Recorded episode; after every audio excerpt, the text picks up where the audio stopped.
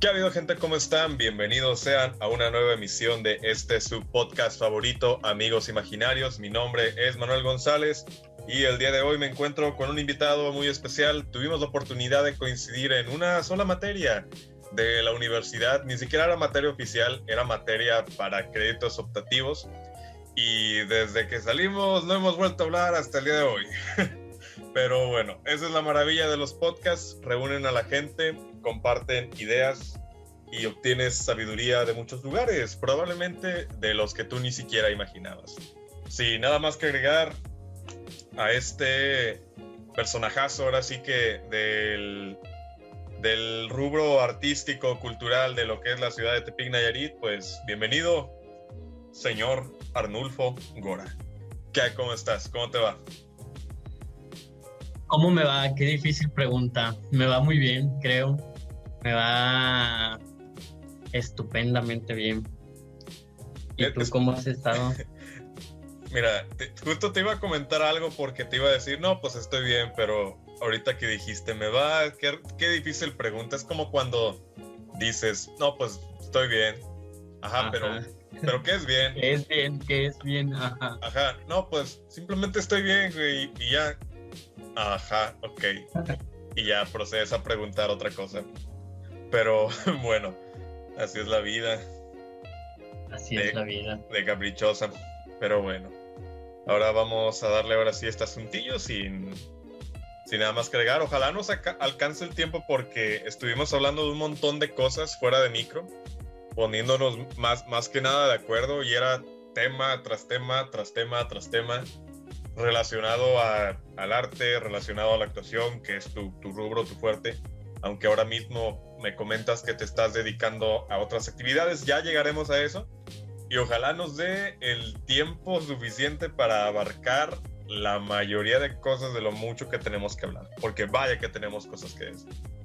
Pero bueno, sin nada más que agregar, vamos a empezar, vamos a darle a esto. Y pues como ya lo mencioné, yo te conocí por la materia optativa de teatro, de ahí empecé a saber que tú hacías teatro, que te involucrabas mucho en estos eventos culturales.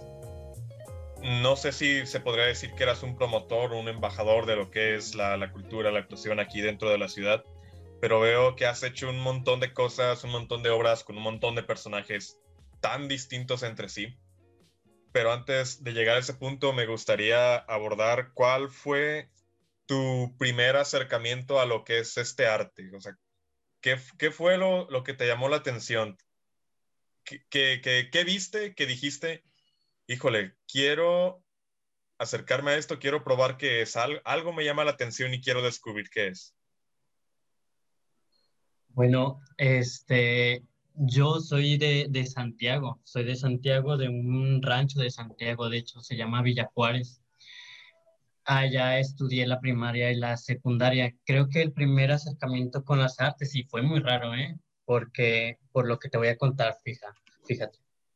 El primer acercamiento que yo tuve con las artes fue con la danza. Este, ya sabes, ¿no? El, el, que el bailable para el Día de las Madres o que el bailable para el Día de la Primavera y esto y lo otro. Nunca fui bueno para bailar, pero a mí siempre me gustó. Después, cuando ya íbamos saliendo de la primaria, hubo una obra de teatro. Este, estaban organizando una obra de teatro en la cual yo quería salir.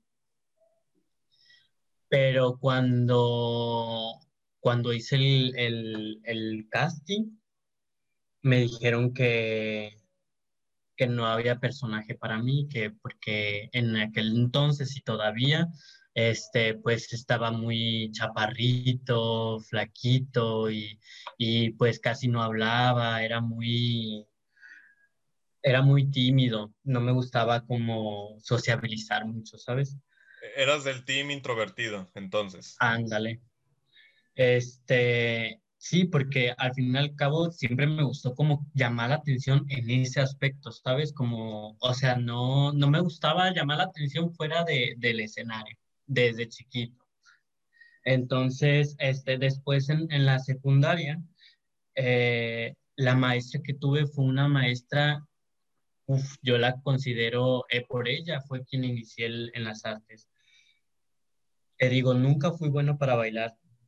Y ella me daba este, danza, me, me daba, en la educación artística eh, estaba enfocada en danza. Me daba danza y me enseñó a bailar y ya.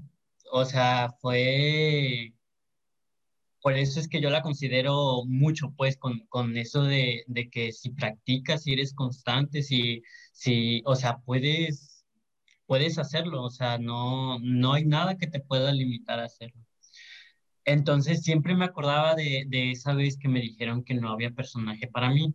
Ya salí de la secundaria eh, y entré a la prepa y ya me tuve que venir aquí a Tepic a, estudiar la prepa, estudié la prepa 13. Y en la prepa 13 había una maestra que se llamaba Lupita, que ella, ella era la, la maestra de educación artística en aquel entonces. Y ella nos hacía, nos obligaba prácticamente a ir a tomar talleres en la dirección de arte y cultura para fin de, de acreditar su materia. Y ya pues fui a arte y cultura a ver qué talleres había y dije, pues me voy a meter a danza ya había practicado en la secundaria, seguro que no se me ha olvidado todo lo que me enseñó la maestra. Pero cuando me inscribí a danza, el muy menso de yo, porque pues chiquillo de rancho, todo tonto, todo pendejo, pues no sabía ni qué escribir. Cuando escribí el nombre del maestro, puse al maestro Roberto Ambriz, que es el maestro de teatro de ahí de arte y cultura. Cuando fui al taller de, de danza, pues no estaba en listas, entonces no me iban a dar clases. Y ya fui a ver qué había pasado y me dijeron que estaba, estaba, me inscribí en el taller de teatro. Y me dijeron que lo podía cambiar si, si quería, pero dije, bueno, pues ya estoy ahí. Y ya me fui en ese, en ese momento, me fui al taller de teatro y me acordé del momento, o sea, fue como muy, nos, muy, muy nostálgico. nostálgico. Ajá, sí, porque recordé justo el momento de la primaria. Cómo, cómo, cómo la maestra este, daba sus clases, era muy, de repente sí era muy... Estricta, dura. Sí, sí, todo el tiempo fue, sí, todo el tiempo fue estricta. No, no, no era mamona, era estricta. De hecho, era muy buena onda, pero ella era estricta. Entonces, sus, sus clases eran, a mí se me hacían maravillosas. O sea, cómo esa, esa fuerza con la que hablaba, nos hablaba, con las que nos daba instrucciones, todo, todo, todo, como nos lo decía, era tan interesante que me atrapó la clase. Y pues ya me quedé en el taller de teatro. Duré toda la prepa y pues me gustó y cuando entré a la universidad todavía seguí y terminé la universidad y terminé este, ahí en, en teatro. Y todavía sigues hasta la fecha. Y todavía sigo. Ya no, no es que me haya despedido de ellos, pero sí les dije que quería tomar un break de ellos porque ya era como lo mismo, ¿sabes? O sea, no es que ya me aburrieran sus clases o las clases, pero pues son ocho, ocho años ya los que tenía con ellos. Ya no, estoy seguro que ya, pues no se les ocurría otra cosa que decirme, o sea, otra, ya hasta sentía que me estaban mintiendo con terminologías que me daban y cosas así. Entonces, pues ya, ya me, me pues me agarró más esta espinita de, de, de querer investigar más, de saber más aparte de, de este grupo, pues. Básicamente lo que tú tuviste fue una especie de burnout. No sé si estés familiarizado con el término. No, a ver, explícame. Pues un burnout es cuando llegas a una saturación de, de tantas cosas, de, de, algo que es mucho de lo mismo. No sé si sea el término correcto, pero, pero por ejemplo, cuando escribes supongamos que, que tú eres un escritor, ¿no? Y te gusta escribir. Y, por ejemplo, por lo general, en promedio escribes unas 10 páginas al día.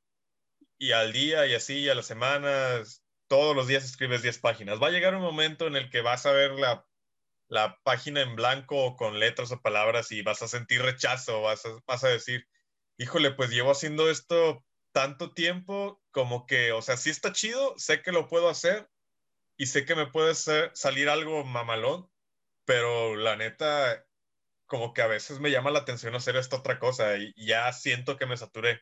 básicamente te pasó algo similar.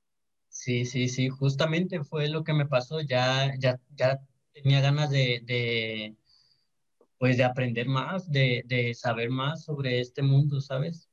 El, el, mundo ya me quedaba muy chiquito ahí en horticultura. Y no es que horticultura, o sea, no, las, no, no estoy diciendo que sea algo malo ni nada. ¿eh? De hecho, es, es un muy buen acercamiento para todos los alumnos de la universidad. Pero híjole, casi estamos hablando de que tenemos, creo que somos de la misma edad, tenemos entre 23 y 24 años. Sí. Casi 10 años, estamos hablando que por poquito la mitad de tu vida la has pasado, por decirlo de alguna manera, la mitad, un tercio aproximadamente, la has pasado dedicándote a lo que es el teatro. Em, mucha gente tiene la intención de entrar y mucha, y mucha gente se sale al, poco tiempo porque dice, ah, no, pues qué ridículo, ¿no? O sea, qué vergüenza que me vean los demás, y etc., etc. Pero estoy seguro de que hubo un punto en el que tú estabas aprendiendo al que ya te uniste ahora sí como que completamente a lo que es articultura, como para tomar la decisión de quedarte tanto tiempo. Es exactamente ¿cómo fue o, por qué decidiste, en qué momento te diste cuenta de que tú, tú te querías dedicar a esto? Híjole. No sé, de hecho todavía no, no sé si me quiera dedicar a, a esto por completo, ¿sabes? No es que lo vea como un hobby, pero más bien nunca podría vivir sin esto, pero siento que si le le doy todo de lleno, siento que, que se, se, volvería algo muy monótono para mí, ¿sabes? ¿Sientes que de cierta manera perdería como esa magia, por así decirlo? Sí, o sea, definitivamente perdería esa magia de hacerlo tanto, tanto, tanto, tanto. De hecho, las artes siempre las he visto por, por la carrera que estudié, las he visto como este escape de, de realidad. Escape, este, este, ajá, este momento de, de, meditación, este momento en que me dedico a mi mente, ¿sabes? Porque pues la contaduría es, la verdad, muy, muy, muy, muy, muy, muy aburrida, muy... Mm, ella sí es muy monótona, la, la contaduría. Entonces, a partir de esa monotonía, tú encontraste en las artes... Un refugio, por así decirlo. Sí, exactamente, tu refugio espiritual en el que podías quizás reconectar contigo mismo. Y creo que nos pasa a muchos de nosotros que, que de cierta manera, bueno, tú lo dijiste alguna vez, todos somos artistas frustrados. Bueno, a mí, a mí, me lo dijiste, no es que se lo hayas dicho al mundo, pero ahorita ya llegaremos a, a, a esa, esa, pregunta, ese tópico y ya va a empezar lo, lo chido, ¿no? Pero antes de eso, igual me gustaría repasar un poquito Ay, el gallo. Este, un, poquito más de, tu carrera. es que ya me está cambiando la voz, pues. Sí, ya, ya, ya, Esto que están escuchando es, todo es fingido, es, es un programa, me lo hago más grave, en realidad hablo como Mickey Mouse, Elmo. Ustedes saben, ¿no? Pero bueno.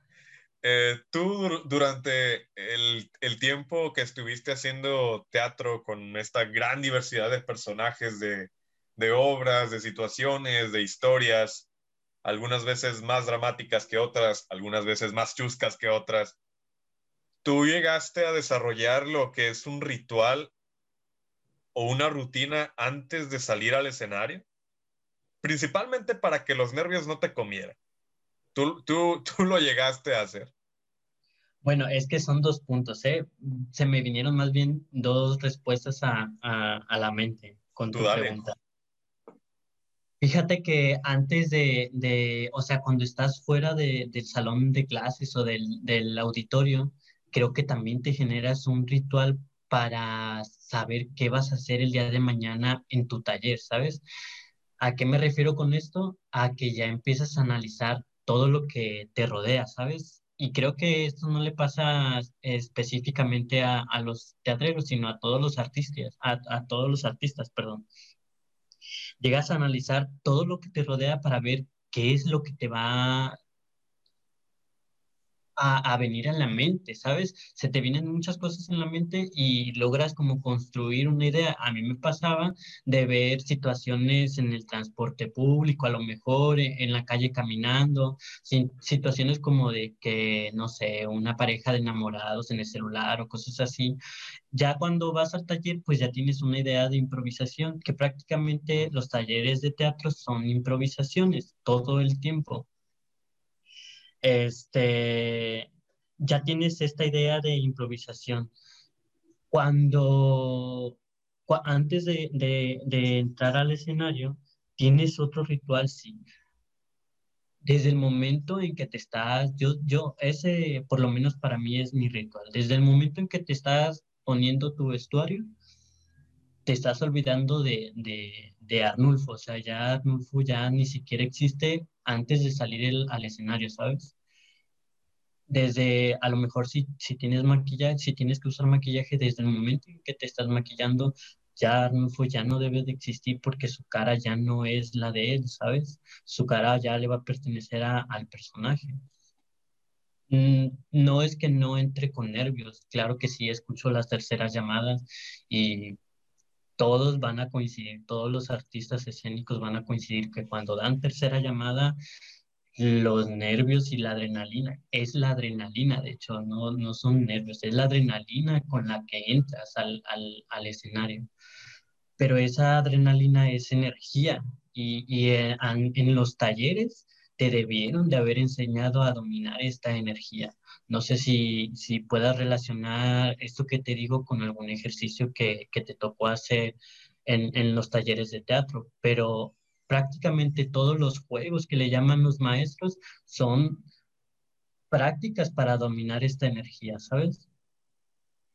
Sí, bueno, mm, son dos puntos muy interesantes también que, que me gustaría tocar primeramente, esta forma que dices tú de plantearte un día a día, que de cierta manera tú te vas creando una narrativa en la cual no necesariamente tú estás participando o interviniendo como un personaje, sino que lo haces ya más como un titiritero. En, en este asunto, creo que te lo comenté también, de que tú sales a la calle y prácticamente tienes un catálogo de personajes para elegir a placer. Puedes hacer en, al menos dentro de tu imaginación, lo que quieras de la vida de esas personas. Y me pasa seguido. Algunas veces procrastinando y demás, que digo, chin, es que no quiero ir a mi casa porque estoy aburrido, no tengo nada que hacer, prefiero quedarme aquí en, en la calle y ver a la gente pasar, ¿no? De pronto, ah, no, pues ese señor tiene una verruga chistosa en el cuello, a lo mejor eh, esa verruga le habla, esa verruga tiene voz, esa verruga le dice que haga cosas. Y las veces en las que voltea o hace muecas le está diciendo a la verruga, oye, no, eso no lo podemos hacer. Estamos en vía pública. La policía va a venir por nosotros, ¿no? O sea, cosas que, que se podrían ver como, como de cierto modo ridículas. Y entiendo por qué la gente tiende a usar esta terminología, pero la verdad es, es muy refrescante y es muy divertido y le añade una gran chispa de luz a lo que es la, la cotidianidad. Al menos desde, desde, mi punto de vista está, está, está genial. Y, oh, ah, perdón, ¿ibas a decir algo? Y sí, ¿eh? es, es que no, no es que le añada algo, simplemente nuestra mente funciona con puros recuerdos, ¿sabes? Por ejemplo, esto que acabas de hacer te apuesto que lo hacías muy constante de niño o, por lo menos lo pensabas de niño. ¿Por qué? Porque cuando somos niños tenemos nuestra creatividad a full pero esa creatividad no, desapare no desaparece, simplemente se reprime cuando vamos creciendo con todas estas ideologías de, de, no te vistas así porque te vas a ver ridículo, o tú te ves y te ves ridículo incluso, o que el cabello se te ve ridículo de esa manera. Y, y tú, por ejemplo, tú me comentabas de, es que no me dejo crecer el cabello porque me va a crecer este, disparejo, cosas así. Y que tiene, o sea, pues es cabello, o sea, no tiene, es ropa, no tiene nada que ver, pero pues sabes que los demás se van a reír de ti. ¿Por qué? Porque de niño tú te reías de, ellos, pero no te reías este, con afán de, burlarte, te reías porque te parecía algo gracioso. Y la gracia es algo muy inocente, ¿sabes? A diferencia de cuando te estás burlando. Ajá, exactamente, que ya lo haces con malicia. Al, final de cuentas, esta manera de, burlarse, que, que, bien lo acabas de decir, la gracia y la burla no es lo mismo, ya pienso que la burla, hablando más en profundidad de esto, es más, va, va más por el lado de, de juzgar por lo que ves y hacerte una, una idea de que esa es la realidad y esa es la verdad, cuando realmente no es así. Y bueno, este, como segundo punto a tu, a tu respuesta anterior, algo que me llamó mucho la atención y es una idea que yo comparto completamente, es este asunto de, prepararte antes de salir al escenario. Y no sé si, si nos quisieras comentar un poquito ¿Cómo, es, cómo, cómo tú lo vives, eh, este proceso de decir, no sé, voy a interpretar a Perengano y Perengano es un mimo, ¿no? Eh, imagina que te estás maquillando, estás en el backstage, todo, todo eso. Y como tú lo acabas de decir, te vas maquillando, va apareciendo Perengano y Arnulfo está desapareciendo. ¿Tú, tú cómo lo vives en, en ese, ese proceso? ¿Tú, tú ¿Cómo, ¿Cómo sientes esta especie de, de, transformación en el que dejas de ser tú y le prestas tu cuerpo al, al personaje? Fíjate, justamente este, por lo que te comentaba de, de, creo que todos hacemos eso de mirarnos al espejo y juzgarnos, ¿sabes? O sea, en algún momento no todos este, queremos nuestro cuerpo al 100%, o sea, en algún momento tenemos como este disgusto con ciertas partes del cuerpo. Justamente así como te criticas, así yo me critico cuando estoy este, maquillándome o poniéndome cualquier vestuario para cualquier personaje.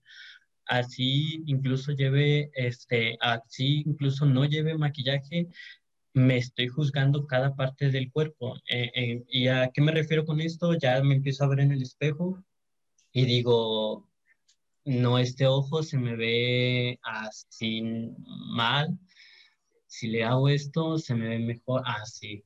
Pues sí, así se me ve bien. Y con esto te pones un moño y así empiezas a armar el personaje, juzgándolo primero, para después reconciliarte con él. ¡Wow! ¡Wow! Me acaba de explotar la cabeza, totalmente.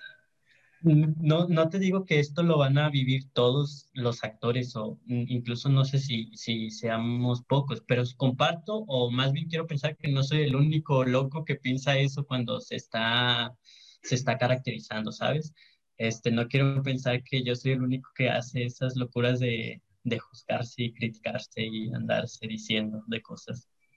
Creo que, que más que ser el único que se adentra a este tipo de prácticas, es más el ser consciente de lo que es todo ese proceso, ¿no? Porque me imagino que hasta...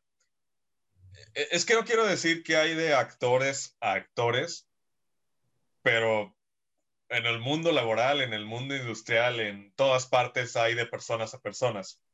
Hay personas que ponen mucho de sí para formar parte de un proceso de de, construcción, en este caso en el de un personaje. Y hay otras que simplemente se limitan a acatar órdenes y, ok, este es tu libreto, esas son las indicaciones y cuando surge algún problema o algo no saben qué hacer. No sé si me está dando a entender. Yo, yo espero que sí, espero que me entiendas por, por la expresión en tu rostro, yo, yo veo que sí. Pero ese es otro punto que también me, me gustaría tomar en qué, qué caracteriza a lo que es un buen actor. Hablando tanto de teatro como de televisión. Esas dos vertientes, las más grandes, las que más exponen el trabajo de una persona como, como actor. ¿Qué lo caracteriza? Híjole, este, es que yo siempre he sido de la idea que no hay malos ni buenos actores yo soy de la idea que, Claro, hay actores muy, muy, muy, este, que tienen mucha disciplina, ¿sabes? Y eso, creo que la disciplina es, es ah, respondiendo a tu pregunta, es lo que puede caracterizar a, a, a, un buen actor. Y no solamente la disciplina a un buen actor, sino en, todas, en todos lados, a donde tú lo quieras ver los que los podemos llamar malos actores no es que sean malos actores, o bueno, al menos eso creo yo por la experiencia que he tenido de muchas personas que entran al grupo de teatro y, y, ven esto no como, mm, es que no es como ponerlo algo serio, como algo estricto o algo este, como soldadito, sino que no le toman este valor que, le puede tomar un actor que tiene esta disciplina. Porque cuando tienes disciplina, te dedicas a eso, o sea, te dedicas a estar superándote constantemente, a, no decir, ya soy el mejor y hasta aquí, hasta este punto llegué. No, o sea, todo el tiempo estás queriendo ser mejor, ¿sabes? Queriendo ser mejorándote a ti mismo, punto. Y, y, cuando ves a personas que no le, le toman este valor a, que tú le tomas, los ves jugando, los ves este, tomándole esto con gracia o, cosas así, pues. Y, y, no, o sea, no, yo nunca he, he, dicho de, ay, es que son muy malos para actuar, no sé qué hacen aquí. Más bien, yo siento que son como bebés llorando, pidiendo tetas, ¿sabes? Bebés, este, que quieren llamar la atención, ¿sabes? Y no sé, o sea, debe de haber un punto donde, donde digas, a ver, güey, no, no estoy llamando la atención por llamar la atención, o sea, el público quiere algo de ti, quiere un buen trabajo. Ok, interesante. Y qué bueno que lo mencionas porque eso nos lleva a lo que es nuestro, nuestro siguiente punto. Porque mencionabas al, al principio de, del episodio que tú eres, o no sé si te sigas considerando como lo que es una persona introvertida.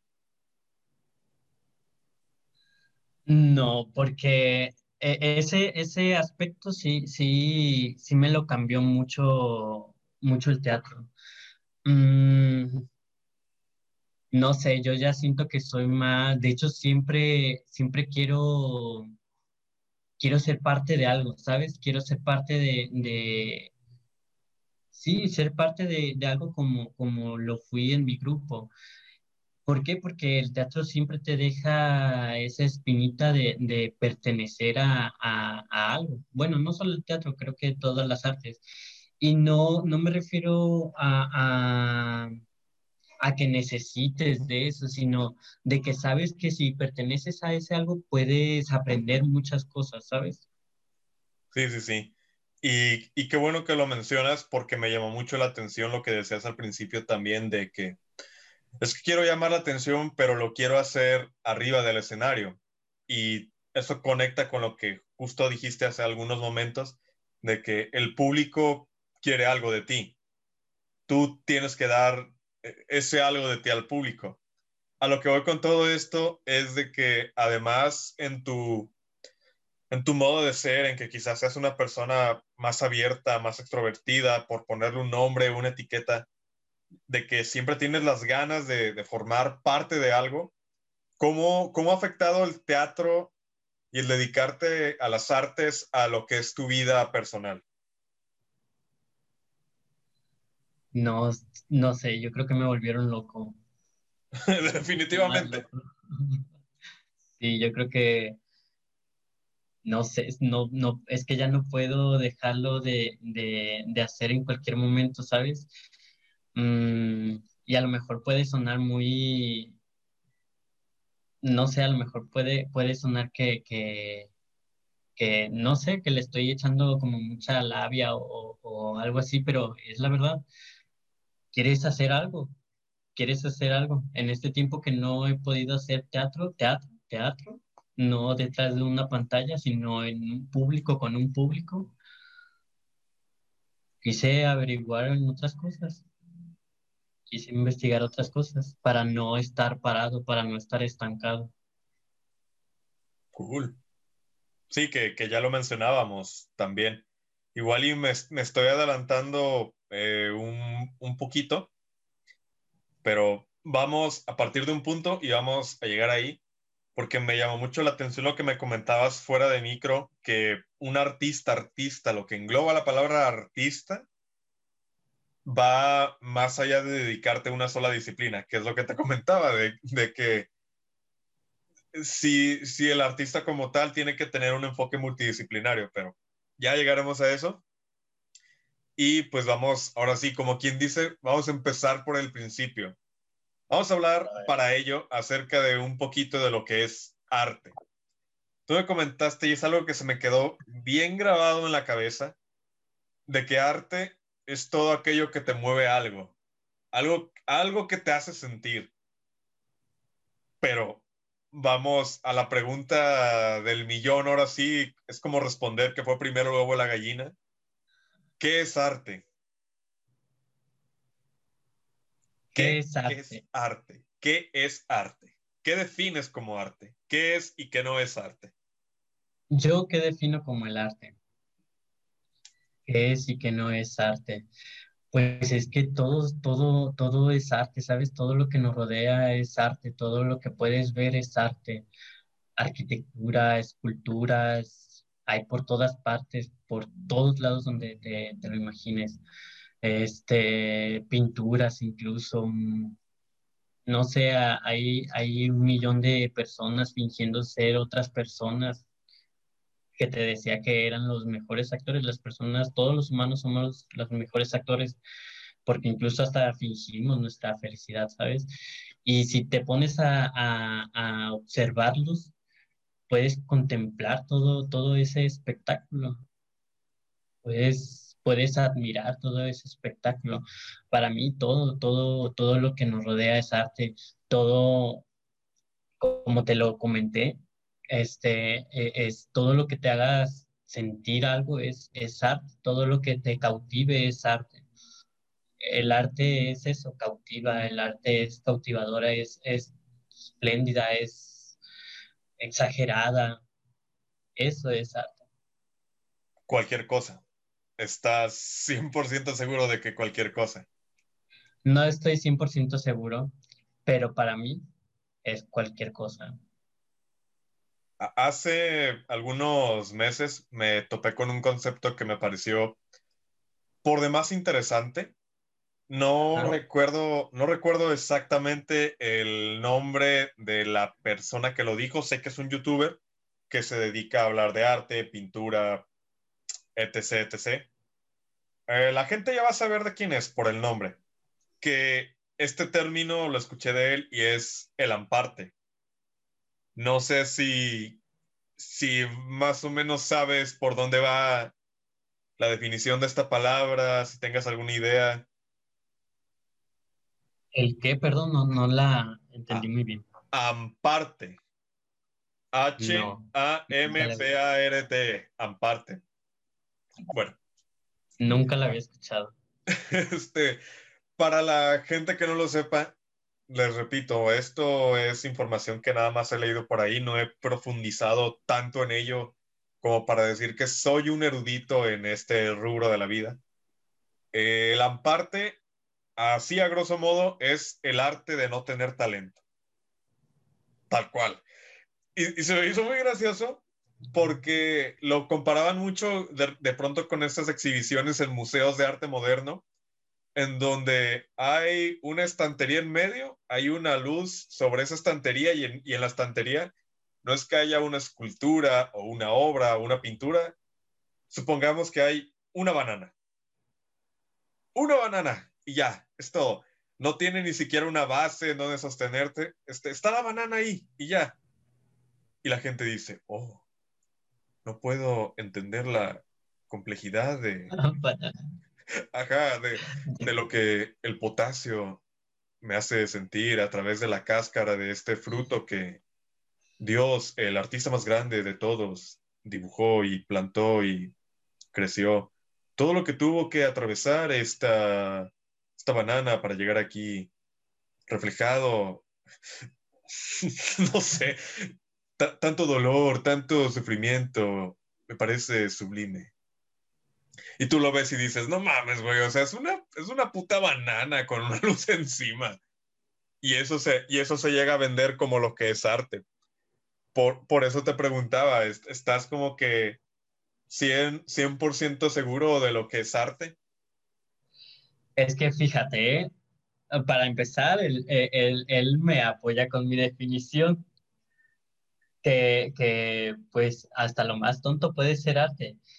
Pero es que cualquier, cualquier obra de arte que, que pongámoslo así como mm, que tiene una técnica o que tiene todo, sí, pues toda una técnica, es la imitación de, de algo que ya, que ya está en la vida real, ¿sabes? O, o algo que, que, es la imitación de, de, de algo que, que no, de algo real, pongámoslo así. O sea, porque también puede estar en tu mente, pero en tu mente pues es real y lo proyectas en algo, en algo que es este, artificial o algo que es em, que puede ser plasmado, este, y al ser plasmado, pues lo haces, lo haces ver como algo insignificante porque está en una hoja de papel o en un lienzo, ¿sabes? Pero sin embargo tiene tanta, tanta, tanto valor para el artista que ese valor se transmite o se proyecta hacia el público, ¿sabes? Mm, es que incluso el arte puede ser aquello que le das este valor como algo artístico, ¿sabes? Porque no sé, o sea, incluso hasta, hasta una casa, por ejemplo, es lo que estaba, lo que comentaste que te iba a, que te iba a responder a eso. No creo que el arte se venda, creo que el arte se comparte incluso, porque al, al decir que el arte se vende, estamos poniendo al arte como, como un producto que, que, como un producto cualquiera, ¿sabes? Y no, el arte no es, no es algo que se pueda vender, le ponen precio, pues no sé, o sea, no sé en qué momento el, arte tuvo, tuvo este precio. Le, le ponen precio, me quiero pensar o me imagino, para, porque hay gente que no, se, no puede vivir más que del arte y de alguna forma, este, tú me lo comentabas eh, la vez pasada, de alguna forma pues tiene que comer, ¿sabes? Creo que por esa razón, o es la razón más lógica o más mmm, piadosa que yo le puedo encontrar al, al decir que el arte se vende simplemente para que el artista pueda seguir haciendo estas maravillas que me acaba de, de, proporcionar, ¿sabes? No vender, proporcionar porque no sé, creo que, que, cuando haces algo es tu bebé, o sea, es tu bebé y, a un bebé se le cuida y se le valora mucho. Sí, porque tú lo, tú, tú lo concibes, o sea, bueno, considero yo que el proceso artístico comienza incluso antes de llegar a saber en qué lo quieres plasmar.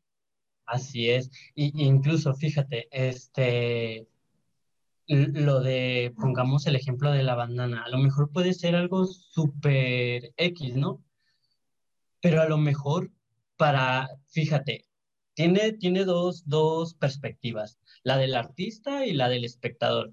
El espectador se crea toda una historia y toda una faramaya de esa banana, o sea, es, unos dicen que estúpido, o sea, ¿cómo? Y se hizo famosa por esto, por ese, por ese tipo de público y los otros públicos que le quieren justificar al artista que, el artista entre comillas, o como lo quieran poner, que a justificar el hecho de por qué lo puso ahí, le dan esta profundidad, incluso le crean toda una historia y, y, y se hacen las ideas y las historias. Pero el, el artista tiene su propia percepción. A lo mejor fue una banana que fue la única banana que creció en todo un árbol de, de plátanos y, y, por eso la valora tanto. A lo mejor tú también ya le creaste una historia, yo le estoy creando otra. Ya, sí, sí, sí. Sí, sí, sí, totalmente de acuerdo. E, esto lo relaciono mucho con una frase de un cineasta que se llama David Lynch, que decía que no hablaba específicamente del arte, hablaba más específicamente del cine, que él decía que las películas por sí solas no tenían que tener un significado, sino que el público las veía y que el público era completamente libre de, de darle el significado que él quisiera. Porque, pues, lo acabamos de comentar, está la visión del artista, está la visión de, este creador y está la visión de lo que es el público. Y realmente el, tratar de, explicar el por qué, como que también le quita un poquito a la magia, a, todo lo que hay detrás de, es que no quiero decir producto artístico, pero pues tú lo acabas de decir, se puede, se puede plasmar en, en una pintura, en una escultura, algo que puedes tocar, algo que puedes comprar incluso. Pero sí, le quita como un poquito la magia a todo lo que es este producto o entorno que rodea a una obra de arte. Algo... Ah, perdón, es que ibas a hablar. Dime, dime. Este sí, es, de hecho también tú, tú decías, ah, es que hay de artistas, artistas, de actores, actores hay de artistas artistas e incluso hay de públicos a públicos. Hay públicos que, que valoran y valoran mucho la, la, cualquier obra de arte, ¿sabes? Y me he topado con público que valora mucho el, el arte, que incluso te preguntas, ¿y por qué no, no prueban? No, porque les gusta ser público, ¿sabes? O sea, te das cuenta que ellos saben que no son artistas, son el público y, y, y no por ser público van a, a, a, a demeritar el trabajo de, del artista, ¿sabes? Sí, sí, sí. Y, y, qué bueno que lo mencionas porque esto nos lleva al siguiente punto de que algo que me llamó mucho la atención que también comentábamos era de que de cierto modo, en cierta forma, todos somos artistas frustrados porque sí, hay, hay gente a la, que, a la que sí le gusta ser público, porque igual de pronto un día se topó con una idea en su cabeza que no pudo plasmar quizás tal como él haya querido, ya sea en un libro, en un dibujo, en una pintura, en una fotografía, en algo audiovisual, en una escultura. Y por eso dicen, ok, creo que todo lo que puedo pensar y todo lo que puedo crear va a vivir dentro de mi cabeza hasta que aprenda a hacerlo o algo así. A lo que voy con todo esto es de que me gustaría profundizar un poquito más en, esto que, tú comentas de que todos somos artistas frustrados. ¿Por qué somos artistas frustrados? Mira, todos somos artistas frustrados porque desde niño nos, nos destinan al fracaso, ¿sabes? desde niño nos dicen, no hagas esto porque te vas a caer, no hagas esto porque te vas a golpear, no juegues así porque te vas a lastimar. Nos están limitando a un mundo de posibilidades, ¿sabes? No sé, a lo mejor es muy egoísta de mi parte decir que todos son artistas frustrados, pero por lo menos yo sí fui un tiempo artista frustrado, ¿sabes?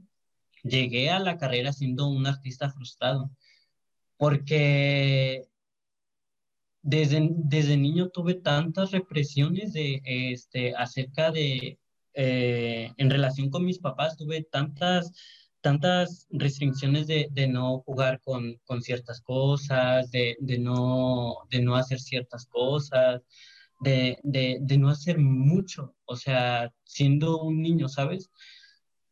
Y creces con todas esas, esos, esos restricciones que, que, que las vas haciendo parte de ti. Cuando, y, y, digo esta palabra frustración porque la frustración cuando logras gritarla o sacarla, logras ser libre, ¿sabes? Logras no sé, sentirte muchísimo mejor con, contigo mismo. Podría, podría parecer que me estoy contradiciendo al decir que hay, hay públicos que, que dicen que, que, no son artistas, que, que, simplemente son públicos y se sientan a, a, ver. Pero no sé, es que incluso yo veo al, al público como, como un artista por el hecho de, de, de tener todo este conocimiento de, ¿sabes? E, ese mismo público que yo te comento que he conocido me ha enseñado más incluso que, este, que un maestro. Y no estoy hablando de teatro en específico, sino público este, en cuestión de música y pintura. Me han enseñado más ese tipo de públicos que un maestro. O sea, no sé, mmm, siento por esa parte que, que, que todos tenemos esa, esa frustración, no por el hecho de estar frustrados como artistas, sino estar frustrados como niños. Porque desde niños yo siento que a todos nos han reprimido con ciertas y muchas cosas, ¿sabes? Sí, sí, sí, por supuesto. Incluso, no, hombre, imagínate en una familia de médicos que alguien salga y diga, no, pues es que quiero estudiar artes escénicas. No, hombre, ya se desmayó la abuela, el papá está arrancándose los pocos pelos de la cabeza que le quedan, la mamá está como de, no mames, te vas a morir de hambre, cabrón. ¿Y qué, qué vamos a hacer? ¿Y de qué vas a vivir? Está, está bien, está bien, cabrón. Sí, es que creo que nos dan un mal concepto de lo que significa la vida, ¿sabes? En, la vida te dicen que tienes que ser rico y millonario para poder ser feliz y exitoso. Porque si no eres rico y millonario y no estudias una carrera bien, no vas a poder ser rico y exitoso. Y no sé, pregúntale eso a muchos artistas que tal vez no vivan pobremente, pero tampoco viven despilfarrando el dinero, ¿sabes? Pero viven tan felices que no sé, yo preferiría vivir feliz a vivir siendo rico y millonario. Totalmente de acuerdo. Llegado a, este punto, igual vamos a entrar a, preguntas que nos van a llevar un bucle, a un ciclo, por quizás lo complejas que puedan ser, quizás muchas veces por lo abstracto de, del término. Hablamos de, de arte y de artistas en sí, entonces, ya que hablamos un poco de, todo esto de, de, actores y demás, y de algo, que el arte es algo que te transmita X cosa, em, empezando por el artista. Entonces, ¿qué podríamos definir como un artista? ¿Qué es un artista? O sea, es alguien que crea, es alguien que transmite algo, es alguien que piensa, ¿A, qué le podemos llamar artista, sabes? Sí, yo creo que un artista podría ser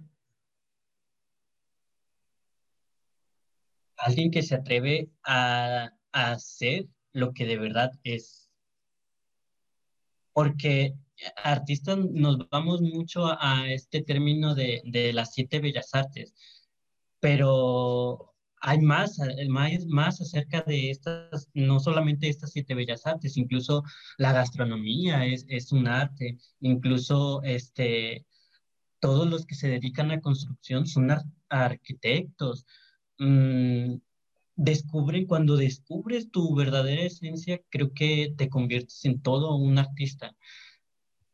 Pero eh, es la idea que nosotros tenemos acerca de un artista cuando se dedica a una sola cosa. Pero en realidad el artista, su definición como tal, es alguien que se dedica a, a, a mucha, a, es, es, un, es una persona multidisciplinaria, como lo mencionabas tú. Este, que, que, hacen no solamente arquitectura, sino también se dedica a hacer la pintura, la música, muchas, muchas disciplinas, ¿sabes? Que pueden complementarlo como, por así decirlo, un ser completo, ¿sabes?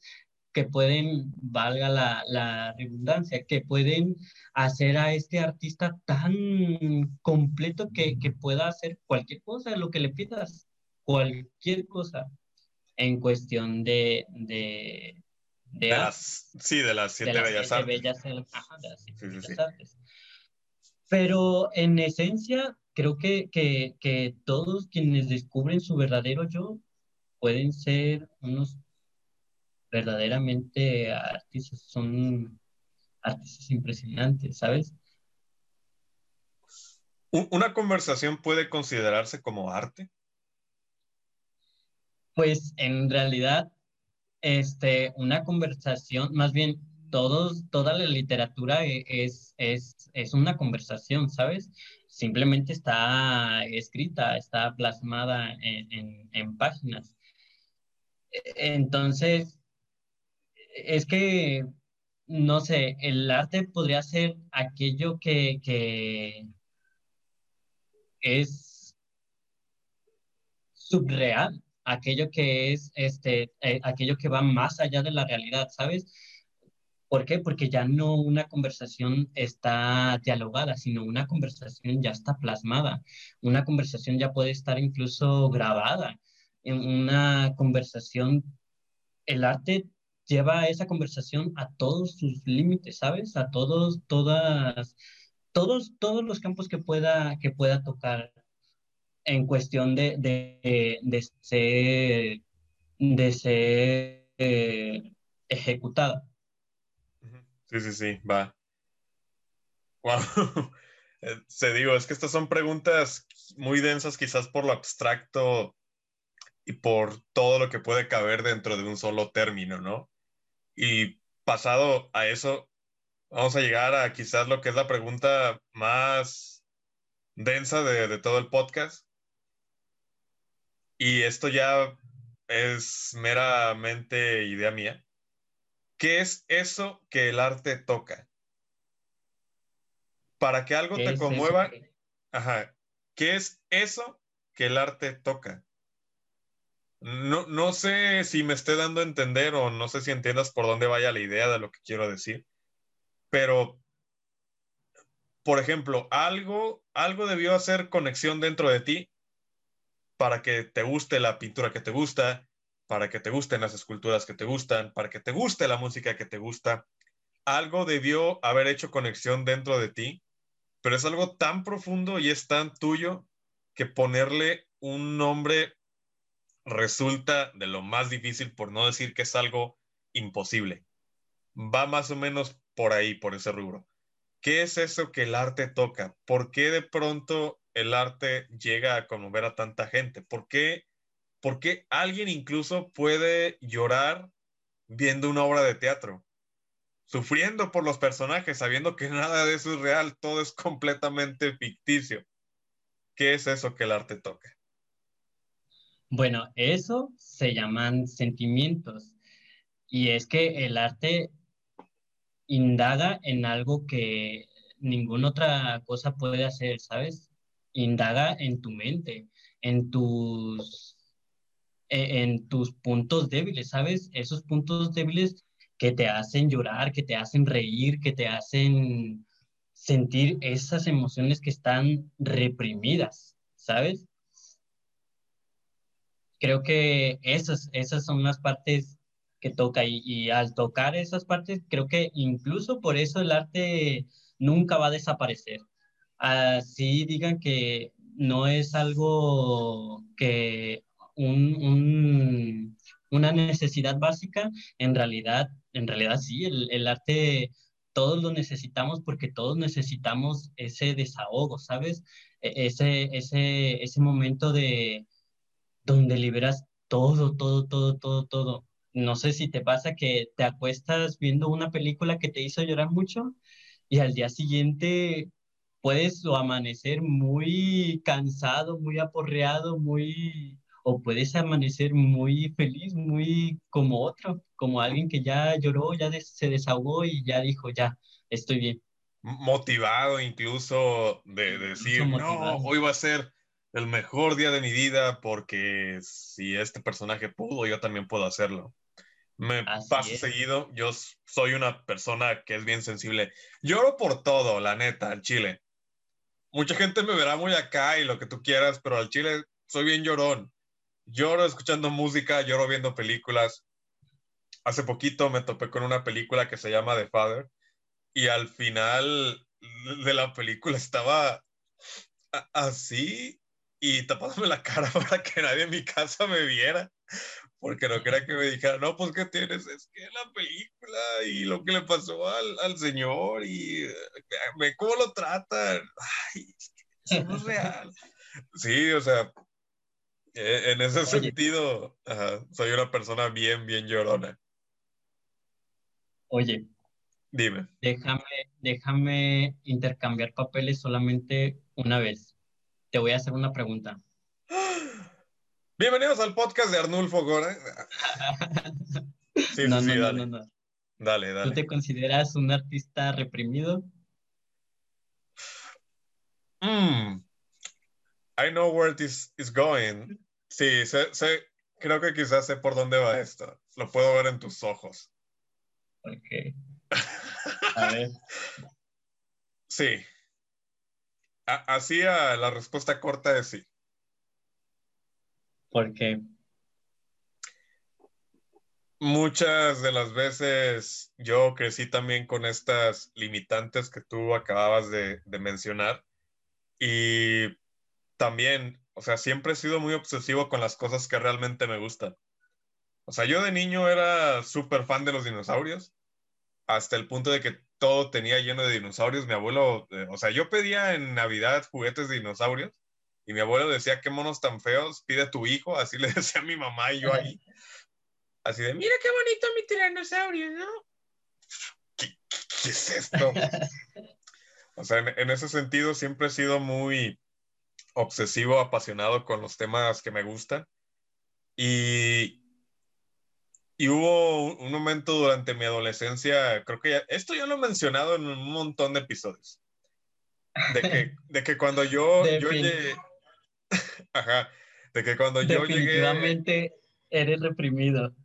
Sí, sí. Bueno, básicamente... ya lo has dicho más de una vez. Sí, sí, sí, más de una vez, totalmente. Es que yo cuando conocí teatro fue como conocer una parte de mí que quizás no sabía que existía o que quizás sí sabía que estaba ahí, pero ese medio me ayudó a liberarle. Y como que de pronto no, no tener e, ese apoyo o un hombro sobre el cual apoyarte, esto parece terapia. Estoy bien, mi terapeuta, estoy bien, no pasa nada, solo somos dos tipos bien parecidos conversando, no pasa absolutamente nada. Pero sí, de hecho es una de las razones por las cuales yo comencé a hacer esto yo, tenía la intención de crear algo, de decir algo.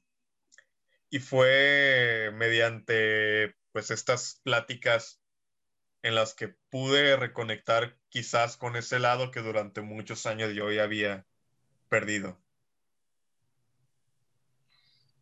Fíjate, o sea, e, es que el arte toca eso que te digo, incluso ve cómo te hizo sentir refugiado. ¿Por qué? Porque estabas en este ambiente donde estabas cómodo, ¿sabes? ¿Por qué? Porque había mucha gente así como nosotros, si así lo ponemos, o sea, que tiene todas estas, estas, eh, eh, estas ganas de, liberarse de esas represiones, toda esta gente que, incluso le toma más sentido, ¿sabes? A, todo lo que, a todo lo que está haciendo. Eso, eso, eso es lo que es el arte. Eso es lo que el arte toca. Wow. Eso es lo que el arte toca. pese a que los dos estamos igual un poquito más conscientes que la persona promedio. Suena bien mamador decir esto, pero es que la verdad así es. Estando bien conscientes de los beneficios que puede llevar o tener consumir, tener una vida artística, por así decirlo, ¿por qué de pronto a mucha gente no le interesa lo que es el arte? ¿Por qué de pronto muchas veces esto se sigue viendo como, como algo inferior e incluso no tan necesario? Creo que ya te lo había comentado, que yo tenía una teoría y esto también ya lo había conversado con, con un productor que, que vino hace poquito al, al, programa, de que yo le decía, es que quizás la gente no se lo toma como algo serio porque no ve una recompensación monetaria de manera inmediata. No es, no es irte a sentarte en una oficina seis, ocho horas al día y al final de la semana vas a recibir tu pago. Muchas de las veces, quizás en toda tu vida, si te dedicas a pintar, a, actuar, a esculpir, lo que tú quieras, en cualquiera de las siete bellas artes, quizás nunca vas a cobrar ni un solo peso de eso. ¿Por qué de pronto, ahora sí, desde, desde tu perspectiva, por qué de pronto a mucha gente no le interesa lo que es el arte? Fíjate que, que no es que no le interese a, la gente. Aquí yo creo que son dos culpables.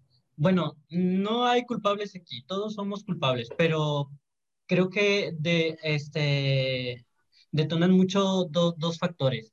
El artista como, eh, y cómo lo percibe el público. ¿Por qué el artista? Porque el artista, más bien no el artista como tal, sino muchos artistas se han dedicado a, proyectar una imagen de, quiero parecer humilde, pero lo tengo que decir, de nosotros los artistas a, decir, es que los artistas lo, los tienen categorados como alguien que es muy prepotente, alguien que, que, que, se va a creer, y por eso a la gente le da miedo a veces apoyar a, a alguien, o sea, no miedo como tal, pero, pero seguro que han de pensar, ay, no, si, si comparto su video cantando, se va a creer, uff, el mejor cantante y no lo vamos a poder bajar del cielo. Entonces, esa percepción también que muchas veces eh, el público puede llegar a tener errónea de, de, ese artista, también es lo que detona a que el arte no pueda proceder como, como, como cualquier ingeniería o cualquier, cualquier otra área donde, o cualquier otro trabajo donde pues ganas muy, muy, muy bien.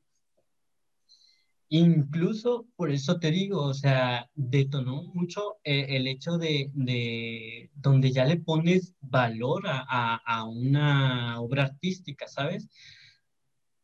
Cuando el, el, arte se volvió comercial fue cuando todo empezó a cambiar con, con, el sentido que la gente tenía con las artes, ¿sabes? Porque en, en, en otros, en, en otras épocas puedes puedes leer y leer y te vas a dar cuenta que, que sobresalía muchísimo más el arte a nuestros tiempos, ¿sabes? Uh -huh.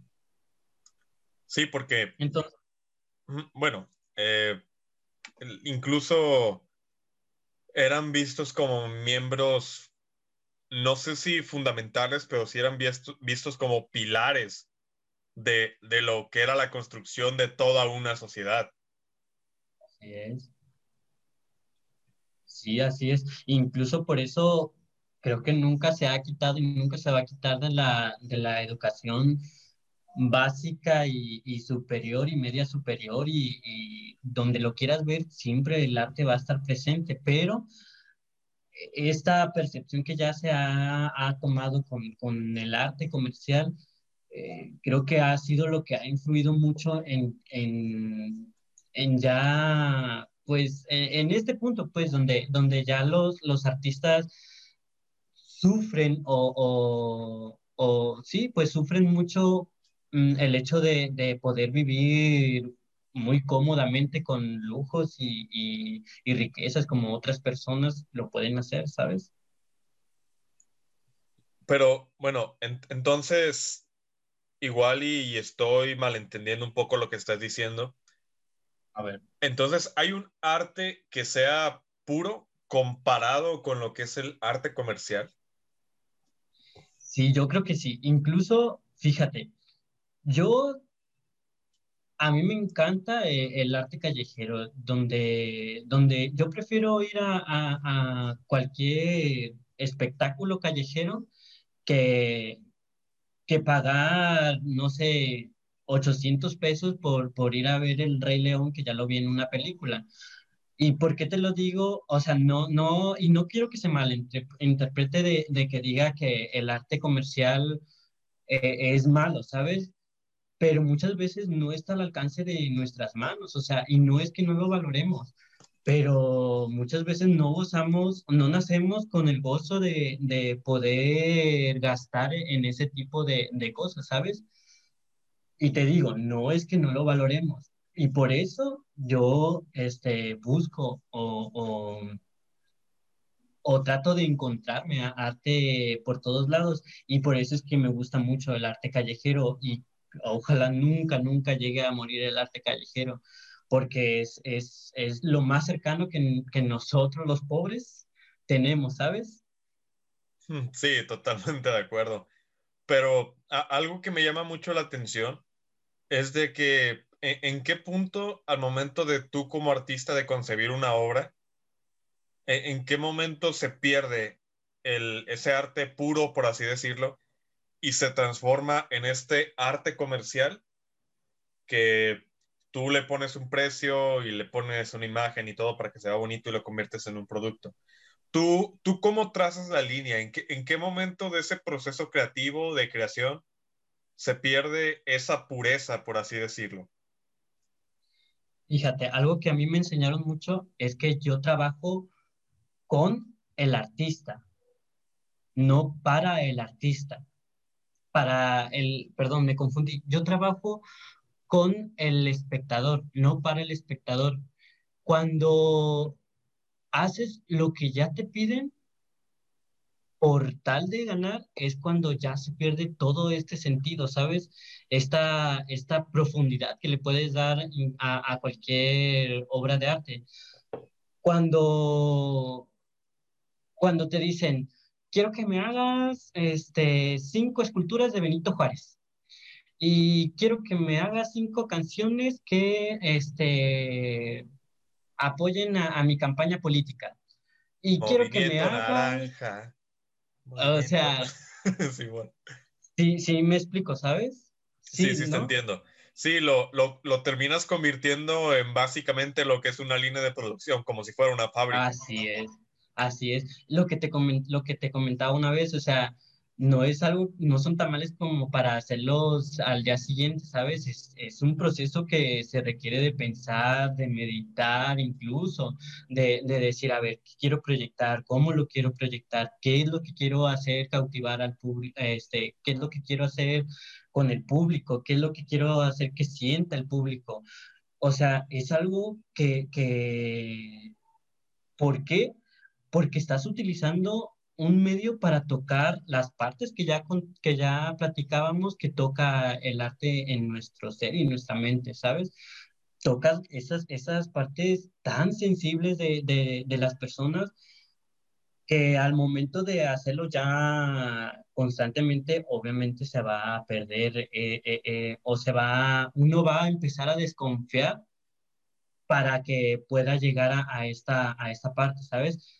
Yo como persona, si veo que, que, este arte mm, e, es muy monótono, muy constante, que siempre está, que todo mundo lo tiene, ya no lo considero como algo mío, ¿sabes? Ya, ya lo considero como algo ah, básico, común y corriente, como algo, no común y corriente, perdón, pero sino como algo que, que, lo ves todos los días, ¿sabes? En todas las personas y ya no lo tienes, ya no te caracteriza a ti, ¿sabes?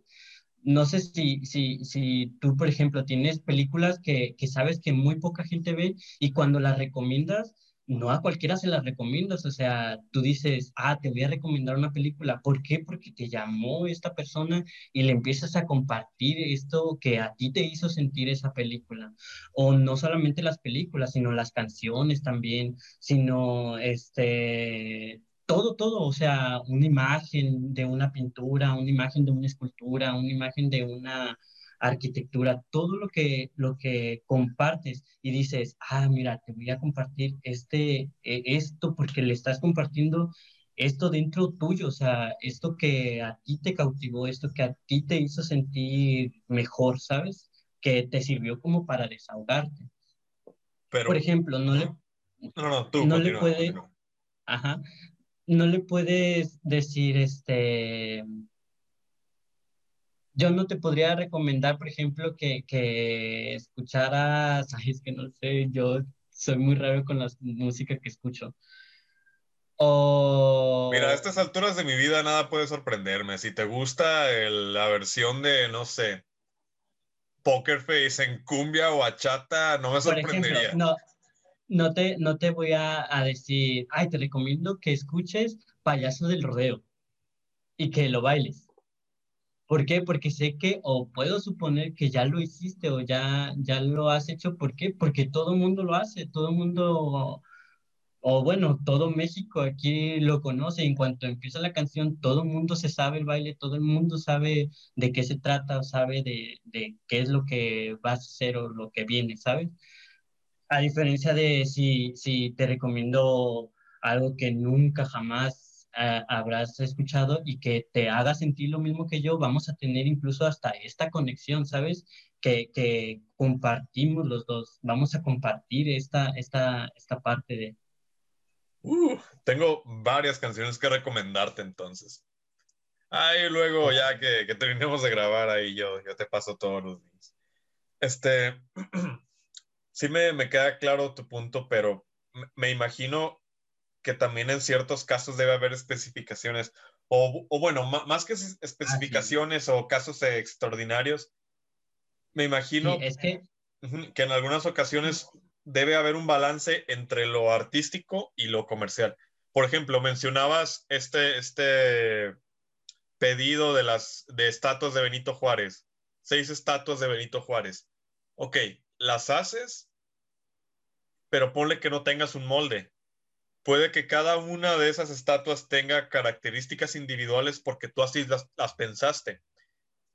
Mm, ni siquiera sabes a dónde, a dónde van o dónde las van a poner, en dónde las van a colocar, ni siquiera sabes para qué las quieren. Solamente te las pidieron y tú comienzas a crear. Al final de cuentas, sí, es una producción en masa, pero cada uno de esos productos tiene una característica diferente que nació de ti, que nació previamente con una idea para transmitir cierto mensaje. Eh, eso, ¿no? De tú cómo encuentras el balance entre algo que puede ser tanto artístico como comercial. Que tú digas, ah, ok, sí puede ser de culto, pero igual, si se lo recomiendo a doña fulana de la colonia, no sé qué va a decir, ah, o está chido. Mira, eh, eh, Avatar tiene una, una... Estamos hablando de ¿De la animada o de la... Avatar, la leyenda de Ang. La leyenda de Ang. El último maestro aire. Tiene una frase que dice, encuentra tu pasión y la vida te premiará.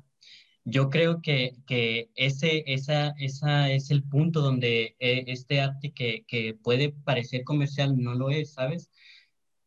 Se volvió comercial por el, el, el, el punto o, este, este hecho de que el artista pues es muy bueno, pero como no nació con, con la riqueza, todas las riquezas del mundo, pues tiene que vivir de alguna forma y entre más pueda ganar de haciendo eso, pues obviamente le, le, le lo va a vender más, ¿sabes?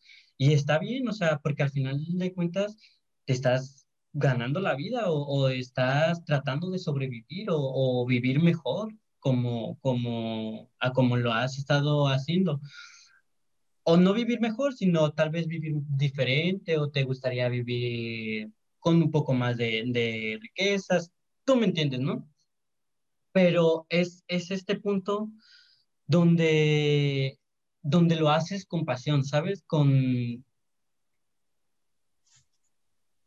con tanta delicadeza o con tanta disciplina, como lo quieras ver, que se vuelve especial para ti y ya no importa si es, si lo compran o no, o sea, si lo compran, bueno, y si no, bueno, o sea, es mío. Si lo compran, aquí está, se los vendo. ¿Por qué? Porque quiero dinero y quiero comer o quiero comprarme un carro, quiero comprarme una casa o lo que tú quieras. Y si no, pues no me importa, o sea, no me voy a frustrar, no me voy a enojar, no me voy a...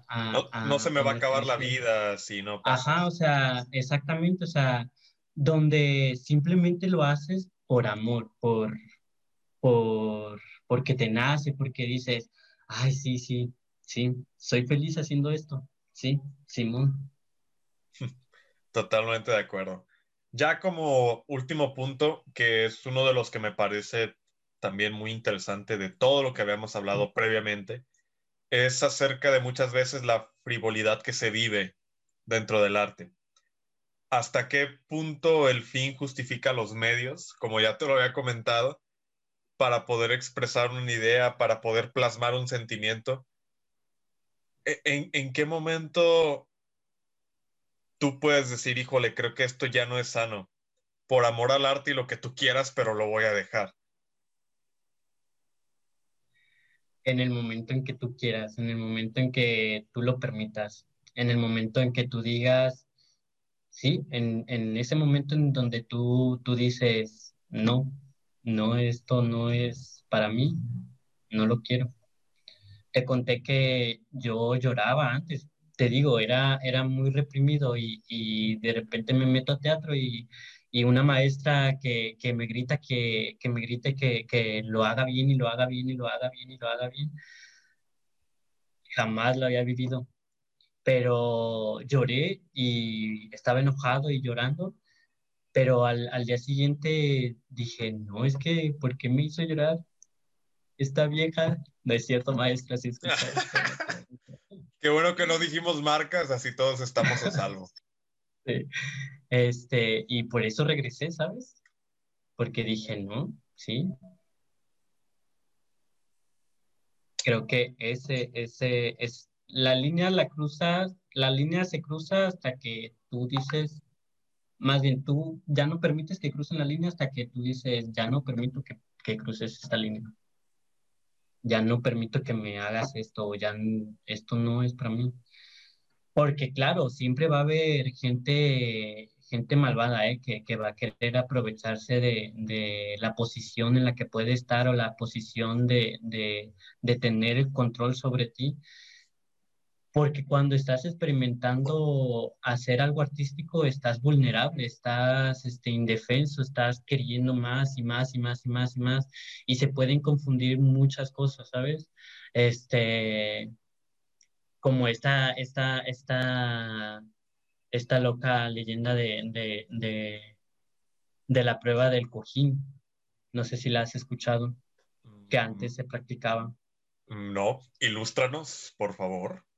La prueba del cojín era la que los directores le pedían a las actrices para tener un personaje. La prueba del cojín, pues, era, era sexo. Ah, ya me imaginaba por el nombre que iba por ese camino, pero dije, no, qué cochino eres. pero ok, ok, I got it, I got it.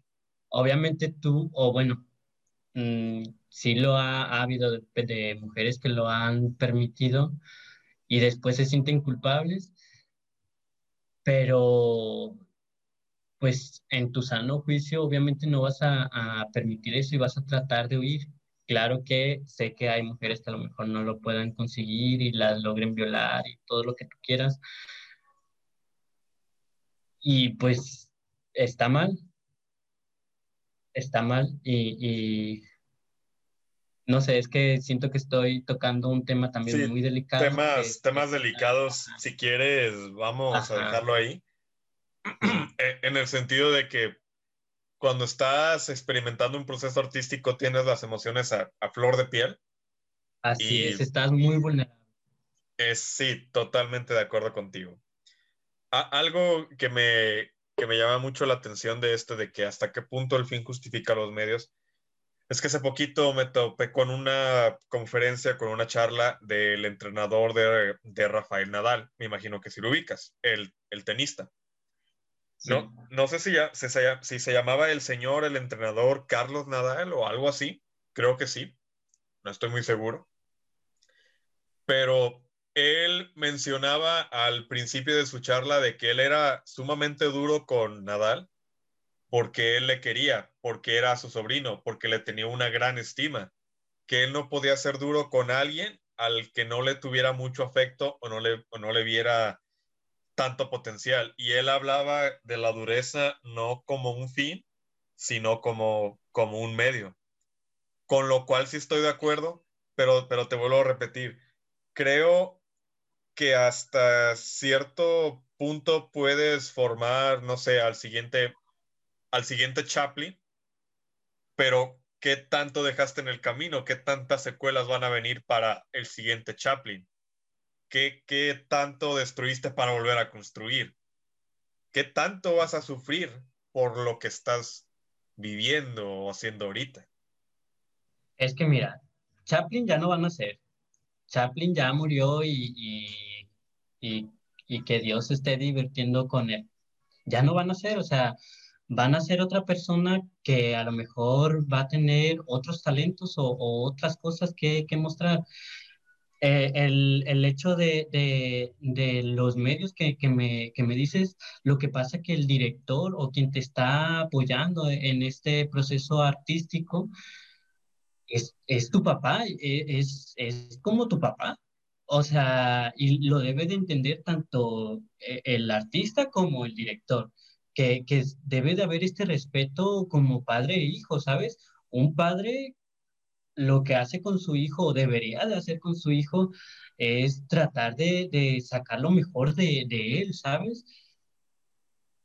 Claro que, y como, como todos los padres, va a haber malos directores que, que te va a, a, a, guiar a lo mejor por un camino equivocado, pero por eso creo yo que, que no solamente te tienes que quedar con esa idea de, de, lo que te dijo tu papá, sino tienes que tener más maestros. Por eso es que vamos a la escuela, ¿sabes? Para aprender de otras personas que no solamente son nuestros papás, sino, sino alguien más, pues, o sea y, y, y este punto de, de, cuáles son esos medios que, que pueden rebasar la, la, línea de faltar al respeto a, a, a, una persona,